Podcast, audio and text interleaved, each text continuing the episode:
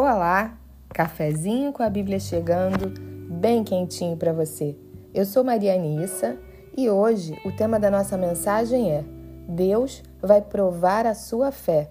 E para isso, nós vamos ler uma passagem que se encontra no livro de Gênesis, no capítulo 22, nos versículos 1 e 2, que dizem assim: Depois dessas coisas, pôs Deus Abraão à prova e lhe disse: Abraão, este lhe respondeu: Eis-me aqui. Acrescentou Deus: Toma teu filho, teu único filho, Isaque, a quem amas, e vai-te à terra de Moriá. Oferece-o ali em holocausto, sobre um dos montes, que eu te mostrarei. Deus vai provar a sua fé, assim como ele provou a fé de Abraão. Deus havia prometido um filho a Abraão e a Sara, sua esposa, e essa promessa demorou muitos anos a se cumprir. Demorou tanto tempo que Abraão e Sara, inclusive, tentaram dar um jeitinho para resolver, do jeito deles, a promessa que não chegava. Mas não é sobre isso que vamos falar hoje. Deus havia prometido um filho a Abraão e a espera havia sido sofrida, demorada. E finalmente Sara fica grávida de Isaac e eles vivem a glória de terem recebido seu único filho. E anos depois, quando Isaac já estava um rapaz, Deus pede a Abraão esse filho em oferta. Eu acho interessante essa passagem, primeiro porque Deus fala: Abraão, toma teu filho, teu único filho.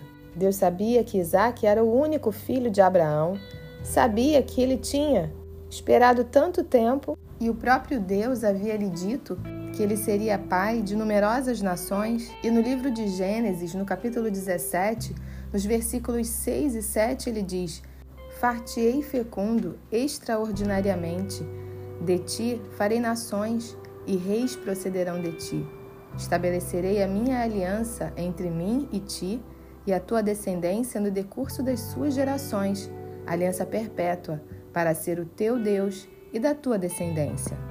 Como Deus pede então a Isaac, o único filho de Abraão, como oferta em holocausto. E não é isso que acontece nas nossas vidas? Aparentemente está tudo bem, está tudo funcionando. A empresa, o novo negócio, o casamento, a saúde está em dia e de repente se levanta uma tempestade. Parece que o dia mal se aproxima mas a primeira coisa que eu quero dizer para você é que a vida não é fácil. E que se algum dia alguém falou isso para você, sinto lhe dizer que essa pessoa não te passou a informação correta. Viver não é fácil, mas viver com sabedoria nos faz viver bem e desfrutar da vida que Deus preparou para cada um de nós. Abraão havia recebido a promessa, ele estava feliz, Sara estava reluzente, Isaac era um bom rapaz e nele ele era o cumprimento da promessa de que Abraão seria pai de numerosas nações. E como assim agora Deus pede, o pede em sacrifício, em oferta, em holocausto? Qual seria a intenção de Deus em pedir a Abraão que eu entregasse o que ele tinha de mais precioso em sua vida? A Bíblia fala no livro de Deuteronômio, no capítulo 8, no versículo 2: Recordar-te-ás de todo o caminho pelo qual o Senhor teu Deus te guiou no deserto estes quarenta anos para te humilhar, para te provar, para saber o que estava no teu coração, se guardarias ou não os seus mandamentos. Deus nos prova para saber o que vai no nosso coração, para saber se, quando recebermos a promessa, vamos continuar fiéis, vamos permanecer firmes Vamos continuar o servindo e o adorando em espírito e em verdade, porque muitas pessoas têm fé, buscam a Deus, mas na hora que recebem a promessa, o carro, o relacionamento, o trabalho, a empresa, acabam por se tornar seus ídolos. E acabam se afastando de Deus, da igreja, das antigas amizades, dos amigos que também eram amigos de Deus, Será que alguma coisa tem roubado o seu coração? Muitas vezes Deus nos pede coisas, não porque Ele precise, não porque Ele queira tirar alguma coisa das nossas vidas, mas Ele nos prova para nos fazer saber onde está o nosso coração. Esses dias aconteceram algumas coisas que não estavam dentro do meu roteiro, do meu script, não estavam dentro da minha programação para o feriado. Mas há dois dias atrás, meu filho, que ia fazer uma viagem que inclusive já estava paga, a avó paterna começou a passar mal e ele deixou de viajar para ir ficar com a avó e com a família no hospital. E isso aconteceu de manhã. Meio-dia eu recebi um telefonema que minha tia, que não tem filhos, havia sido encontrada caída no chão do apartamento e a removeram para um hospital de emergência. E eu e meu irmão fomos para lá e, graças a Deus, ela foi muito bem atendida. Mas até conseguirmos tirá-la de lá para levar para um hospital que ela tinha direito, nós levamos quase 12 horas. Nós chegamos às 14 horas no hospital, seguimos removê-la às 4 horas da manhã. E até todo o procedimento acabar, Conseguimos sair de lá às 8 da manhã. Graças a Deus ela está bem e em determinado momento estávamos eu num hospital num lado da rua e o meu filho no hospital no outro lado da rua. E eu fiquei pensando: Deus, me mostre tudo que eu preciso aprender. Que ensinamentos eu posso tirar de tudo isso?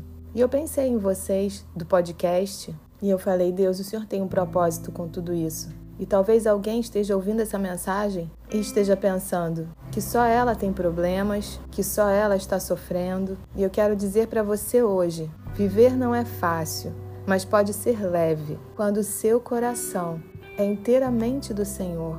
Quando você confia plenamente nele, quando você sabe que ele não perdeu o controle de todas as coisas, ele nunca perde. E às vezes nós vamos passar por sofrimentos sim. Eu e meu irmão ficamos a tarde inteira, a noite e uma parte da madrugada naquela situação tão difícil. Mas não adianta a gente se revoltar. Será que Deus tem realmente o seu coração? Será que Ele realmente tem o primeiro lugar na sua vida? Porque o Evangelho é sobre superar dificuldades, é sobre permanecer apesar de, apesar de estar difícil, apesar de estar doendo, é crer apesar das circunstâncias. Abraão em nenhum momento disse para Deus que ele não iria entregar a Isaac. E o que você não quer entregar hoje? O que para você é tão ou mais importante do que a sua comunhão com Deus? Será que existe ainda alguma coisa na sua vida que é mais importante e que te impede de viver uma vida com Deus? A Bíblia diz que Abraão preparou um jumento, tomou dois servos e a Isaac rachou lenha para o holocausto e foi para o lugar que Deus havia lhe indicado. E eles levaram três dias caminhando, e a Bíblia diz que Isaac, em determinado momento, pergunta ao pai: Eis o fogo e a lenha, mas onde está o cordeiro para o holocausto? E a resposta de Abraão foi: Deus proverá para si, meu filho, o cordeiro para o holocausto. E seguiam ambos juntos. Isaac confiava em Abraão e continuou caminhando.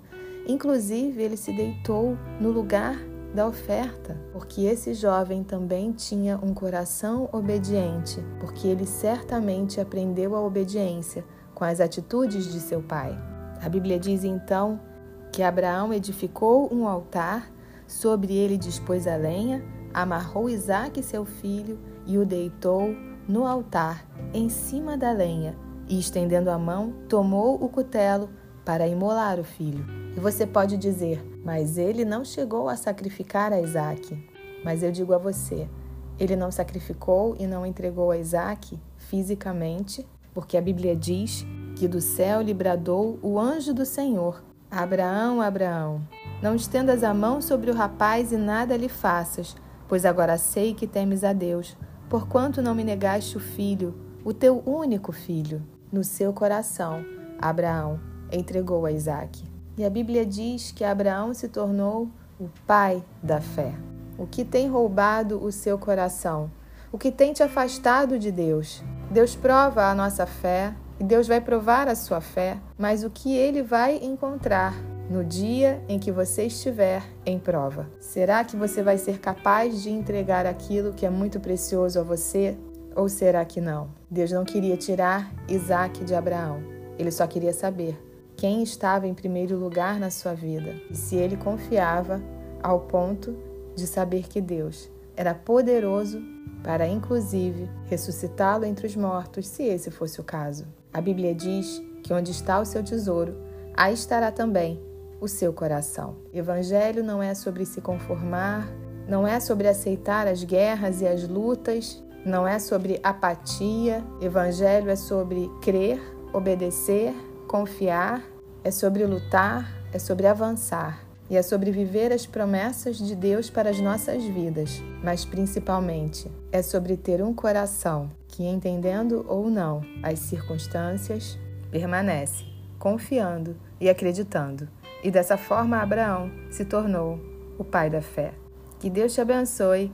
Um beijo para você. Quero te convidar para conhecer o perfil do Instagram do Café com a Bíblia, arroba café com ponto a Bíblia. Te espero lá. E se você tiver alguma experiência que queira compartilhar comigo, me conte lá pelo direct, tá bom? Eu vou ter um prazer em falar com você. Que Deus te abençoe. Um grande beijo.